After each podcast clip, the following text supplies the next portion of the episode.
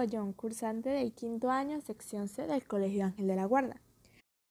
En esta oportunidad les quiero dar a conocer a uno de nuestros escritores más reconocidos en nuestro país, como lo es Julio Garmendia.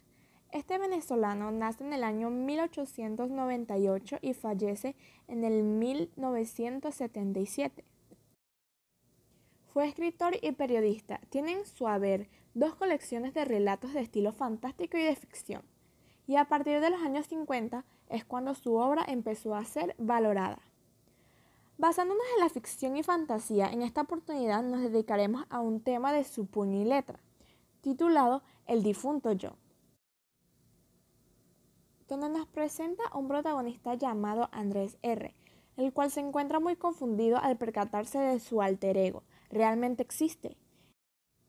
Y no solo eso, es que prácticamente lo estaba traicionando, ya que su otro yo había cobrado vida propia tomando decisiones hasta el punto de ejecutar acciones completamente diferentes a las que estaba acostumbrado a hacer.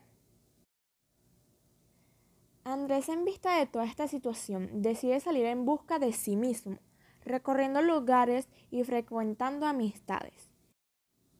Es allí donde se percata que su otro yo ya había visitado con anterioridad, incluyendo su propia casa, atreviéndose a cortejar a su propia esposa, donde uno a uno le reprochaba su manera de actuar, a la cual todos estaban extrañados.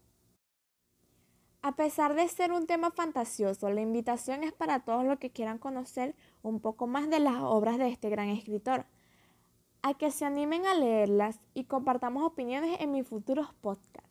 Adiós.